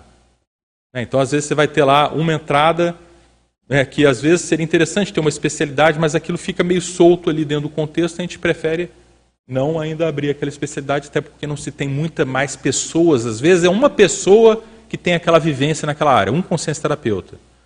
Ele já tem vivência, mas ainda não tem a massa crítica da experiência dele no grupo, né? E aí a gente não faz. Por exemplo, a para, para-anestesia que a gente estava falando. De fato, só tem um verbete. Mas tem várias pessoas que experienciaram. Então, a gente considerou que seria interessante ter. Até para a gente. Por exemplo, isso que o Jader colocou é interessante. A gente vê dentro do encapsulamento, que a gente vê qual é o processo de para-anestesia que ocorre lá, né? a gente estudar mais isso aí. Então, tem isso. Né? E aí, a terceira unidade de medida lá seria assim: é, ela ser uma unidade de medida, que essa aí já é uma, um critério para de qualquer especialidade. Né? A especialidade tem que ter uma unidade de medida clara e exclusiva. Né? E no caso da precisão ali, ela ser uma especialidade que ela que nem, por exemplo, ó, você tem lá paraterapeuticologia. Em tese, todas as terapias podiam estar ali, né? Só que aí a gente começou a ver, por exemplo, uma coisa que a gente trabalha muito lá na OEC é, por exemplo, com os valores conscienciais das pessoas. É um instrumento muito importante. Porque ele faz o desassédio na raiz né, da pessoa. Porque às vezes a pessoa ela tem valores ou ela quer ter valores e ela não está de acordo com aquilo ali. Então, é uma, é uma especialidade muito séria. Às vezes você passa alguns atendimentos só em cima do processo dos valores conscienciais. Então você vê, então tem uma abordagem paraterapêutica que é paraxiológica. Né? Dependendo do caso, a gente vai, vai ser ela que a gente vai aplicar. Tem outra que é voliciológica, ou seja, você vai trabalhar em cima da vontade. Então tem lá as especialidades então que a gente viu, paraxioterapeuticologia, volicioterapeuticologia. A da volício tem até o livro do, do Cristóvão, né? Então você vê o Cristóvão ele publicou dezenas de técnicas que nem todas estão no dicionário, uma pequena parte delas. Ele, ele meio que estruturou as coisas né, para a gente. Então, isso eu acho interessante colocar. Então, por exemplo, ali, ó, esse, essa, essa figura é mais para a gente ver assim, bom, como é que a consciência terapia funciona, como é que essas especialidades foram sendo criadas em cima da, do funcionamento. Né? Então, por exemplo, ali na, nas abordagens paraclínicas, você tem abordagem mais parasemiológica, né, de investigação diagnóstica, por exemplo, e aquela mais paraterapêutica. Né? Então você vê, no ponto de vista do consciência terapeuta, a gente trabalha com parasemiologia e paraterapêutica. Eu como consciência terapeuta. Eu como evoluciente, eu trabalho com auto-investigação, auto-diagnóstico, auto-enfrentamento, entendeu? Eu vou fazendo essas coisas. Então, existe uma, uma interação do que o, o consciência terapeuta atuando com a parasemiologia e a paraterapêutica e o evoluciente fazendo os movimentos autoconsciência terápicos deles nessas fases aí que a gente coloca. Né? E tudo isso funciona integrado. Então você vê, ó, você tem lá é, entrevista de agendamento, né? Ela, ela, é, você faz uma entrevista prévia ali que já tem alguns dados de parasemiologia. Aí você tem a análise da demanda do evolucente, a, a, a paranamnese propriamente dita. Então você vê, são várias coisas que a gente faz na consciência terapia, e aí você começa a ver que às vezes por exemplo, quando você chega na, para, na, na parte de parasemiologia, você tem lá a paranamnese, que você tem a técnica da paranamnese, aí você tem lá o diagnóstico sindrômico especializado, você tem o mega teleparadiagnóstico, que é o diagnóstico da, projetivo. Às vezes você sai do corpo antes de atender a pessoa, encontra com a pessoa fora do corpo, faz o diagnóstico dela. Até apresentei uma tertúlia sobre isso, um matinal. Você faz o diagnóstico da pessoa antes dela atender, vê quem são as companhias, o processo. Aí quando você vai atender a pessoa, você já sabe qual é, o que está acontecendo. Né? É o processo do mega teleparadiagnóstico. É uma, uma técnica avançada, mas acontece lá. Então você vê, tudo isso, viu, ah, a é, parasemiologia é consistente como especialidade. E aí você vê assim, bom, é interessante então você ter lá uma, uma, uma área lá de agendamentologia. Você tem uma. A agendamentologia é uma área de, que tem mais de décadas na né, 2C. Então, assim, acabou tendo técnicas específicas para aquilo. E aí na paraterapêutica é aquilo que eu estava comentando com vocês. Você vê, você tem lá a volicioterapia, paraxioterapia, a impactoterapia. Às vezes a linha da abordagem terapêutica é só em cima do processo do, do, do desvio proexológico que a pessoa tem. Então aí você começa a ver, tem, aí você acaba vendo que você tem várias técnicas e abordagens que você tem que ter para poder atender aquela pessoa no desvio, né, ou na retomada, vamos, vamos supor que ela está tendo no processo da ProEx, ou até dela querer se desenvolver mais rápido, né, se for o caso. Mas você vê, então isso aí para a gente mostrou, olha, é interessante de fato ter uma especialidade sobre isso. É lógico que essas especialidades que a gente criou, elas todas ainda são embrionárias também para a gente. Né? Algumas têm até bastante termos e tudo, outras são, têm poucos termos, mas, mas já tem alguma consistência fundamentada na nossa vivência. Né? E a gente achou interessante. É lógico que dentro desse processo de incluir não incluir, Lá na ponta tem um limite de subjetividade, né? Sempre acaba tendo, né? Mas acaba que, como é um consenso, a gente vê, ah, vamos colocar, vamos, é interessante. Ah, vamos colocar porque esse aqui é bom te botar energia nisso aqui para isso aqui acontecer. Às vezes tem esse critério, né? Que a gente, como grupo, chega, chega nele. Aqui, para vocês verem, por exemplo, de técnicas heteroconsciência terápicas. Só para vocês terem uma ideia, a gente tem cerca de 70 ou mais técnicas heteroconsciência terápicas no dicionário. De autoconsciência terápica é o mesmo número, chega perto de 80 técnicas autoconsciência terápicas que a gente colocou lá. Então, na verdade, quase, vamos dizer, um terço para metade do dicionário é técnica. Então, o dicionário é, é muito técnico. A gente podia chamar, né? Dicionário de técnicas consciência terápicas. Né? Poderia até, no caso, colocar, porque é muita técnica que a gente tem que a gente colocou. Inclusive, alguns temas, depois que a gente escreveu, a gente pensou, pô, será que a gente não deveria ter colocado isso aqui como técnica, né? Nós temos os primeiros lá que a gente escreveu, hoje em dia, se a gente fosse fazer, talvez a gente já fazia como técnica. Sabe? Isso, acabou com... isso também conta a nosso favor, né, Zaza? Que é um negócio da, da ciência, né? Da tecnologia que a ciência tem, né? Acho que está desligado. Já mesmo as técnicas que já são conhecidas da conscienciologia, a gente tentou dar uma abordagem do ponto de vista consciência terápico. Sim, exatamente. A gente, algumas a gente tomou e vê assim, ó, na nossa prática, como a gente usa. Né? Por exemplo, o arco voltaico está lá. Aí a gente deu, colocou algumas casuísticas, a gente vê como que a gente usa, os efeitos que tem, tem dessas testes para a gente ver. Então você vê ali, ó, só para vocês terem uma ideia, Ali é, é, uma classificação que a gente tem, tem outras classificações, mas essa assim, ó, técnicas, as técnicas que a gente aplica, algumas são mais parapsíquicas, outras são mais mental somáticas. Eu falo mais porque, né, tudo tudo está meio junto, né? Então você vê, as parapsíquicas, elas a gente subclassifica lá em progessioterapêuticas e energoterapêuticas. Então tem algumas técnicas que o evolucente fica de, eh, recostado na poltrona. Para ele ter um processo de descoincidência e sair do corpo ou ficar uma descoincidência maior. Né? Aí tem alguns uns exemplos de técnicas lá, a técnica da tela mental, a técnica da ativação dos chakras. A energoterapêutica, energodiálise, arco voltaico. Aí tem algumas dessas que misturam os dois, a, energo, a energodiálise mistura um pouco os dois. Aí você tem técnicas que são aquelas abordagens mais da interlocução, né? de questionamentos, aí você algumas você expõe, faz algumas exposições, outras você faz o um encantoamento cosmoético da pessoa. Né? Então você tem né, essas técnicas mais de interlocução. E tem uma outra categoria que não está aí, que são as técnicas paraclínicas, que são coisas que a gente faz que não é diretamente com o evolucente, preparar o campo, né, processo da parasepsia que a gente faz. Então são coisas que a gente faz do, do, da preparação que, não, que é para trabalhar com o evolucente, mas não é diretamente com o evolucente. Entende? Então tudo isso a gente foi classificando, que às vezes a gente não via, a gente chamava tudo de técnica heteroconsciência terápica no início. Aí a gente foi classificando, foi vendo, ó, isso aqui não é exatamente a mesma coisa, não tem essa função. Então, esse trabalho do dicionário ajudou muito a gente a fazer aquilo que o Marcelo colocou. Sabe, de você ver os pormenores, né? É como se você tivesse um, um, um bolo de coisa e você começou, não, isso aqui vai para cá, isso aqui vai para cá, isso aqui vai para cá, isso aqui vai para cá. Ó, o nome melhor para esse aqui, esse aqui, o nome melhor para esse aqui, esse aqui, vamos acertar esse aqui. É, a gente começou a reorganizar essas informações. E aí veio a necessidade de ter um quadro sinótico por causa disso, porque aí você começa a organizar, te dá uma visão de conjunto, né? Ó, peraí, vamos ver aqui. Onde que a gente está hoje, mais ou menos, né? Que pé que nós estamos aqui no trabalho. Eu, eu tenho uma dúvida Fala. e eu achei bem interessante essa né, separação, essa classificação que vocês fizeram. É, tem uma incidência maior de técnicas parapsíquicas, uma incidência maior de técnicas mentais somáticas, ou elas são é, similares? Eu acho que são, eu acho que são equivalentes. Eu acho que são equivalentes em termos de quantidade. Assim, tem bastante técnica parapsíquica, porque assim, o, o que a gente vê no atendimento consciência terápico é assim, a hora que você entra com o processo de ajudar o evolucente no parapsiquismo dele, e você entrar com o parapsiquismo, é aí que você dá uma defasada no, na assistência. Então tem bastante, sabe, das duas. É porque eu fiquei pensando, a parte mental somática ali, é, claramente deve ter é, influência dos amparadores, Sim, das consequências. É. Então, assim, o parapsíquico, ele é... É, é mais, né? É predominância. É, é, eu, eu, entendi, assim, Sim. olhando, eu falei, poxa, mas tudo aquilo ali...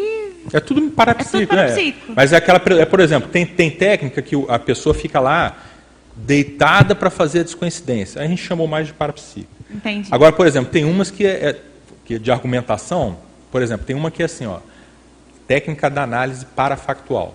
A pessoa traz um monte de coisa. Aí você começa a confrontar a pessoa para ver o que, que daquilo tem a ver com os fatos e os parafatos. Ajudar ela a ver, né?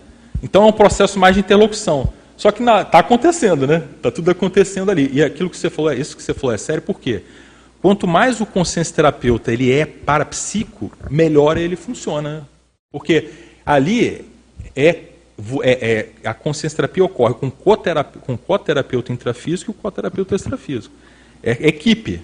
Não é só a gente que está lá. É lógico que a gente está né, com o corpo humano lá, mas o processo é equipe. Se você fica muito fi, do físico, você corta a conexão, então o negócio não funciona direito. Entendeu? Sem parapsiquismo não tem consciência terapia, é, é um pré-requisito daí, É um pré-requisito. Né? Até, até, para as pessoas que querem ser, né? É, é essa, é uma, essa acho que é uma dificuldade da própria conscienciologia mesmo. A gente precisa classificar para entender, para ficar técnico, para ficar mais científico, Sim. mas não tem como ter uma coisa isolada, né? Não tem como ter só o intrafísico, não, não tem como ter no, só no o dicionário a gente trabalha com a ideia da predominância.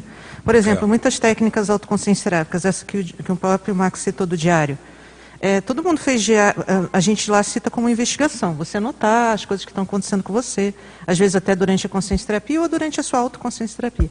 Mas todo mundo aqui já deve ter feito um diário relacionado aos enfrentamentos que fez, né? Olha como é que eu estou indo. Então as técnicas, elas, muitas vezes, elas são horizontais, né? Ou transversais. E, mas a gente sempre trabalha com a predominância. Não, até porque as fases da consciência terapia também são assim muitas vezes, né? É mais um processo didático, mas muitas vezes as coisas acontecem simultaneamente, praticamente. Bom, é, Max, seguinte, nós estamos com umas quatro perguntas aqui, mais Vamos ou lá. menos, tá? Então, o Rafael, ele tinha perguntado antes de, novamente sobre a paranestesia. Ele fala assim: então a paranestesia contribui para os amparadores atuarem de uma forma mais incisiva no processo que a consciência está envolvida ou seria um processo para um controle melhor sobre como dar assistência para a consciência que está acoplada? Eu não diria necessariamente incisiva, mas veja só. Imagina se eu chego para conversar com, alguém, né? Vamos supor, nós dois vamos conversar eu estou super agitado, pensando um monte de coisa, minha cabeça está a mil, eu não estou com foco mental, né? Isso tudo, ou, ou eu estou com uma pato-pensenidade muito grande, igual o Jader colocou lá. Então, assim, às vezes, a primeira abordagem que você tem que ter é assim, vamos acalmar, centrar, estabilizar né, a pessoa. Aí é um processo cognitivo, é paracognitivo até. Então, às vezes, a anestesia ela tem essa função. Ó. Vamos, é que nem um processo do preparo. Né? Na anestesia assim, física, a pessoa vai fazer uma cirurgia. Você tem que estar, tá, a pessoa tem que estar tá preparada biologicamente para receber uma cirurgia. Se você não determinadas intervenções cirúrgicas, se você não anestesia a pessoa, a pessoa morre de choque por causa, né, não pode acontecer. Se você abrir a pessoa sem anestesia, às vezes ela vai morrer não é nem do sangramento, pelo processo ali. Então, assim, para fazer certas intervenções paraterapêuticas, né, parapsíquicas, muitas vezes você tem que ter um processo de preparar a, o, a o estado da consciência para poder ser abordada melhor. Né? Eu vejo que é mais nessa linha. Oi? Para sedação, né? E funciona. Não é isso? Vamos lá. Ok. É, a Malu Lindemann pergunta: poderiam ampliar quais os temas já existentes em grupo consciencioterapeuticologia? Tem, tem alguns. Um, um, deles é um deles é a, a técnica do feedback interevolucientes, da mediação do feedback interevolucientes, que é o quê? Por exemplo, a gente tem a consciência terapia de grupo, né? Então, assim, uma das coisas que acontece que é mais assim bacana, na verdade, na consciência terapia de grupo, é a hora que uma pessoa ela tem uma vivência que aquilo vai assistir o, colega. E aí ela, né? Então, a hora que ela coloca aquela vivência, dependendo da maneira como ela colocar, aquilo pode ser super desassediador para a pessoa, porque é o processo da assistência horizontal, né? interpares. A hora que ela coloca aquilo, funciona super bem. Por outro lado, muitas vezes a pessoa ela pode ficar indignada com a patologia da outra pessoa e querer né, descontar ela ali dentro do processo. Então você existe uma, uma das abordagens principais da consciência de grupo é você conseguir fazer esse, essa mediação entre os participantes de modo com que isso aí seja saudável, né? E não só no, no sentido de, de prevenção de problema, mas às vezes no sentido de incentivo de que o que uma pessoa tem de positivo, de vivência, de, de crescimento pessoal, ela contribua com a outra. Então, você vê, é uma das técnicas que tem lá né, dentro, dentro da consciência terapia de grupo. Agora, por exemplo, eu considero que essa técnica, apesar da gente ter muita experiência com isso, tem poucas pouca coisa escrita sobre isso. Mas essa foi um daqueles exemplos que a gente falou assim, olha, a gente tem, por exemplo, ó, um, grupo consciência terápica, ou imersão, imersão projeto terápica, a gente não considera um curso propriamente dito. A gente considera um grupo consciência terápico. E tem todos esses aí que vocês veem na divulgação, ah, o grupo consciência terápico lá, dos temperamentos regressivos que vai ter agora, o outro da. Até que envolve TENEPS, né, com desvios da, da TENEPS, desvio de ProEx e tal. Você vê, a gente tem muita vivência com isso, mas ainda tem muito chão da gente transformar essa vivência que a gente tem, né, de técnicas inclusive que a gente usa, e registrar no dicionário. Então você vê, pega só a consciência terapia como especialidade, consciência terapêuticologia como especialidade. Esse dicionário ele tem 400 entradas. Então são 400 verbetes, né? E, e, a forma que a gente colocou no dicionário é descritiva. Então a gente evitou enumerações verticais. Por quê? Para descrever. Para quem escreveu o tema, descrever o que de fato tá, ele está vendo ali. Né? Aí o que a gente tem de enumerações são horizontais, dentro do, do, do verbete. Então a gente descreve, descreve aquilo tudo. Então você vê, são 400, o que é um volume razoável, mas daria para a gente chegar a 4 mil, né? Ou mais, né? Entendeu? Então assim, vamos chegar, né? Então assim, é um trabalho que até na nossa visão também, que é um trabalho que, da mesma forma que a enciclopédia, ele não tem fim. Agora quer ver, ó, por exemplo, um, um caso curioso que a Juliana colocou, que eu acho interessante, que é aquele negócio da conscienciografia, né? a gente estava uma época que a gente estava criando muitos verbetes, mas muitos, assim, e entramos naquele fluxo do, da, o Eduardo gosta lá, da, da heurística, né? o corredor heurístico. A gente estava no corredor heurístico lá. A gente começou a ter ideias avançadíssimas sobre a consciência, coisa que a gente não tinha. Só que a gente teve que parar. Por quê? Porque a gente teve que parar para organizar o dicionário para publicar. E aí a coisa deu uma sentada. Mas foi interessante, porque começou a acontecer com a Juliana, com outras pessoas comigo também, essa história de você ver os amparadores funcionando o tempo todo com vocês, a coisa acontecendo, vindo ideias avançadas, e mais, experiências avançadas. Então, você vê, ficou claro para mim, no meu caso, várias experiências que eu tive ali foi promovida para eu ter a sinapse para poder escrever. É o extrapolacionismo, eu tive vários extrapolacionismos. Também. Mas você vê, é aquela história da assistência, né? Você tem o extrapolacionismo em função da assistência que aquilo vai representar. Isso para mim ficou claro também no, no, processo. Né? Então você vê como que é um negócio cinético, né? Aquilo que a gente estava discutindo ontem, né?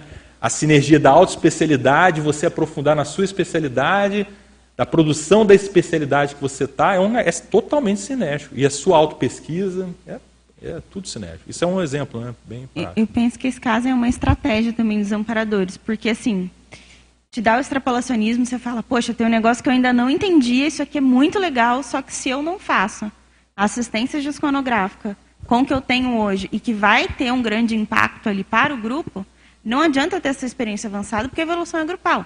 Então, assim, não adianta eu estar lá na frente é, é e, é e não aí. fazer a, a, parte básica aqui que tem que fazer, que é registrar, é, colocar intrafisicamente entendível para todos que possam né, ter interesse. Sim, o operador vai pensar assim, ah, ah, eu não vou dar, eu não vou ter trabalho com esse não, que ele fica guardando tudo para ele, né? Ele não quer compartilhar o negócio. Por que, que eu vou né? gastar isso daqui mesmo? Eu vou deixar aquele, aquele gostinho outro, de né? que, olha, você cumpriu essa parte aqui do trato, né?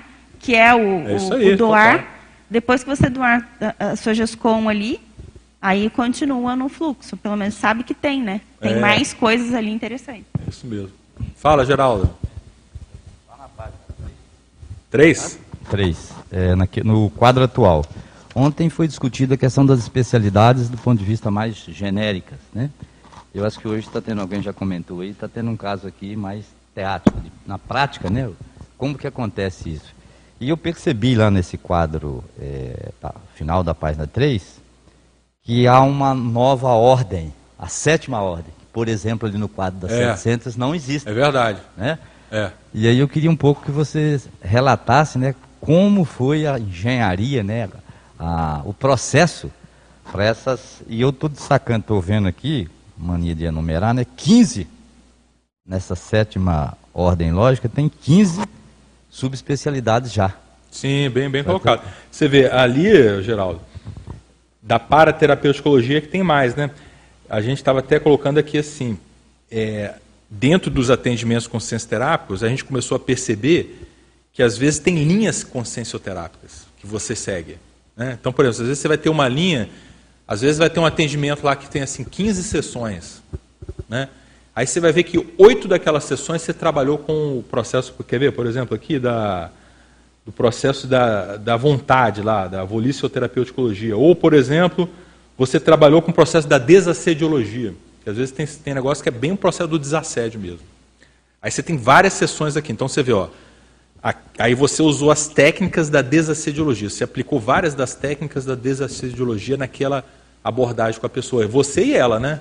Ela aplicando as alto e você aplicando as hétero para poder ajudar. Então, é uma sinergia.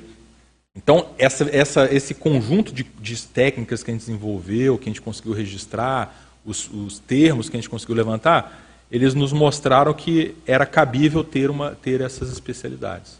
Entendeu? E aí, né, entraria o quadro sinótico aqui. Uma coisa que a gente fez no dicionário, que depois vocês vão ver que ficou bem bacana, a gente criou dois índices diferentes no dicionário. Um do índice por especialidades conscienciológicas, no caso, que são as especialidades que estão no dicionário como especialidades chaves. Né? Então, assim, aí você vai ver assim, ah, dentro da especialidade, por exemplo, energoterapeuticologia, quantos itens tem? Aí você vai ver, ah, então essa especialidade ó, tem sete itens. Aí você vai ver especialidade para terapeuticologia, tem 30 itens. Você vê, ah, essa especialidade é mais desenvolvida que essa aqui. Um dos, uma das funções que a gente fez esse índice foi para a gente ver né, como que está o desenvolvimento daquela especialidade. E um outro índice que a gente fez também foi um índice sistemático da consciência terapia clínica. Então a gente, a gente classificou todos os 400 verbetes dentro de um processo que o, um evolucente faz desde o início da consciência terapia clínica, começando pelo elenco da consciência terapia clínica. Então, dentro do elenco, a gente tem lá uns 20 verbetes, que são de, ah, Consim, casca grossa bioenergética, né? O, o consciência terapeuta, o autoprojeto terapeuta, o evolucente aberto, o evolucente fechado. Então, tem várias lá que são o elenco. Então, é uma outra forma de classificação para por quê? Para a pessoa conseguir ver o, a obra e a consciência e a ciência de, por vieses diferentes. Né? E aí um ponto também que eu queria ressaltar para vocês, né? pode botar o, o gráfico ali para a apresentação.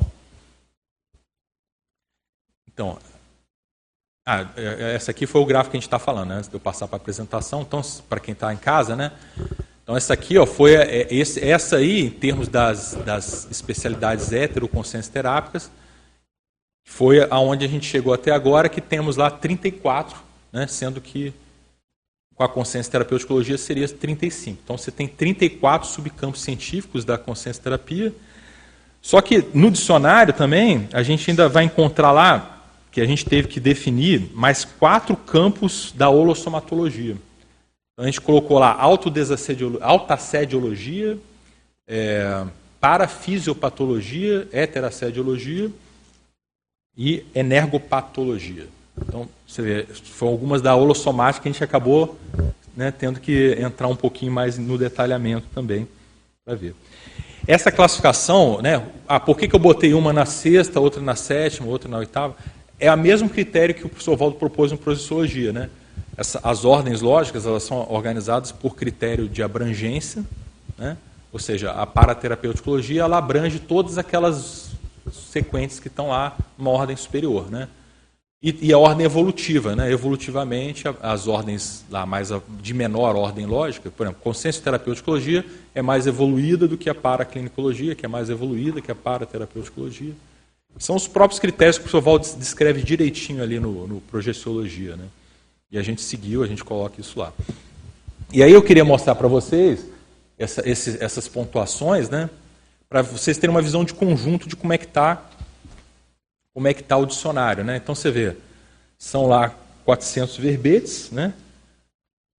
e a gente tem lá mais 1.600 entradas em outros idiomas. Então cada verbete foi traduzido para quatro idiomas, cada entrada né, dos verbetes. Então você vê, teve uma equipe de idiomas, com mais de 10 pessoas, que trabalhou esses anos todos aí incansavelmente, traduzindo aquilo, interagindo com a turma do Sinel, sabe? Quebrando a cabeça, né? Porque, veja, não é, não é tradução só, né? É criação neológica. Eles estão criando neologismos em outros idiomas. Né? Chegou o Ivo aí, o Ivo é o coordenador da, da, da turma da filmografia. Seja, a, o que, que tem também de bacana nesse Tem a, a, filmografia, ela tem mais de 203 filmes. Tem 203 né, filmes, né?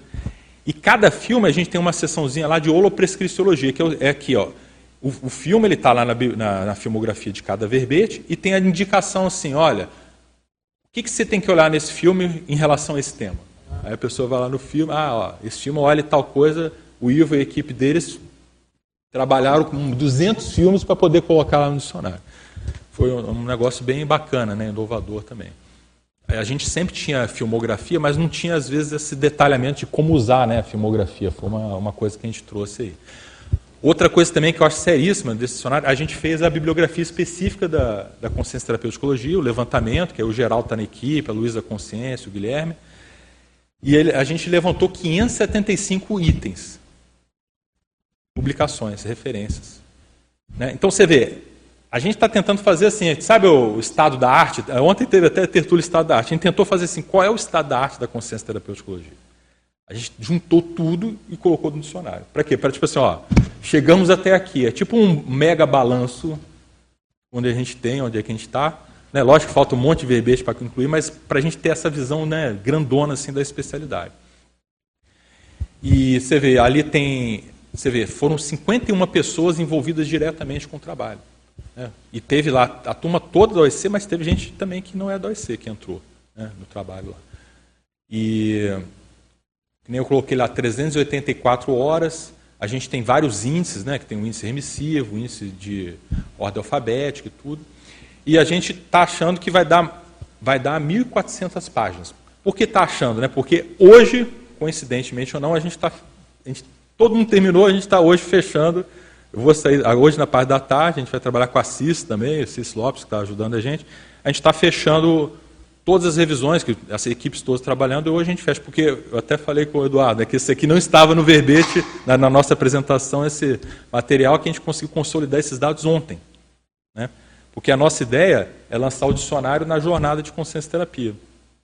Então a gente conseguiu consolidar tudo, então agora a gente tem um mês para chegar e publicar. Estamos com essa meta aí, né? É, é, super arriscado falar que você vai lançar um livro né, daqui a um mês, assim, mas vamos lá, vamos, vamos botar energia para a coisa acontecer, né? E eu queria aproveitar, né, só falar uma coisa aqui, que a gente, hoje também a gente está abrindo essa pré-venda né, do dicionário, e para quem puder ajudar aí, comprar, né, a gente vai ter um desconto também, né, um desconto bom aí, o, o valor é um, é um volume de 1.400 páginas, é um tratado praticamente, tem um equivalente ao volume de um tratado, o valor dele vai ficar 360 reais de capa e a gente na pré-venda vai vender parcelado em várias vezes lá por 290. Né? Então vai ajudar a gente na publicação, na gráfica, aquele movimento que a gente faz aí. Não sei se eu acabei tomando muito tempo das perguntas aí, né? Mas. Não, legal. Acho que, Max, se você quiser só ser sintético, eu podia fazer rapidinho aqui para o pessoal ser atendido. O Lucas pergunta o seguinte: dentro do quadro sinóptico, a parasegurança é meio guarda-chuva, sobreparando a paranestesiologia e a parasepsiologia? Onde entra a parasegurança pensênica? Ah, bacana. A gente entende que a parasegurança é uma das coisas que a gente fala todos os dias lá na consciência terapia. Sim, todo dia a gente fala sobre isso. Agora, se fosse classificar, eu classificaria dentro da paraprofilaxiologia, entendeu? Né? Parasegurança está dentro dessa especialidade lá, que é a paraprofilaxiologia. É, é por isso que a gente até deu um destaque na paraprofilaxologia, porque a gente entende que é super sério. Porque é aquela história, né? A hora que você faz uma cirurgia, você tem que estar tá tudo limpo, porque senão dá problema. Então você tem que ter muito para segurança né, na, nas abordagens com ciência terápica. A gente então, tem o verbete sigilo pensênico. Ele é. perguntou aí da pensenidade. É, Depois verdade. ele pode dar uma olhada no site do OIC. Sim, sigilo pensênico. Max, então você quer fazer as considerações finais? Daí a gente faz as pontuações para fechar? Ah, com certeza. Então, primeiro eu gostaria de agradecer, né, você, né, o Eduardo, os, os Eduardos, né, da Tertúlia Martinal, pela oportunidade aí, porque é, é a segunda vez, na verdade, a terceira vez que a gente apresenta coisas aqui do dicionário, e para a gente é super importante poder falar publicamente, mostrar, debater, né, porque sempre tem ideias novas aí que a turma traz, então a gente queria agradecer bastante.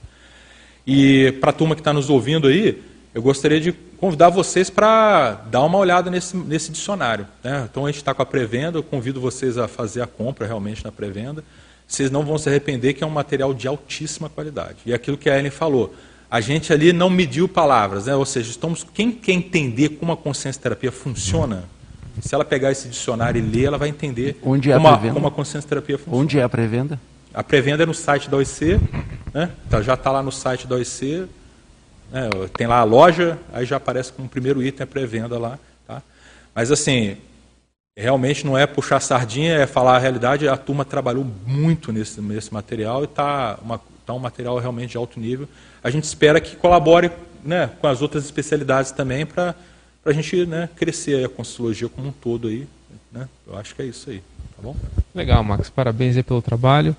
Só fazendo as pontuações então, foram 452 acessos online, 19 presentes. Então, um bom domingo a todos, pessoal. Até a próxima tertúlia matinal aí.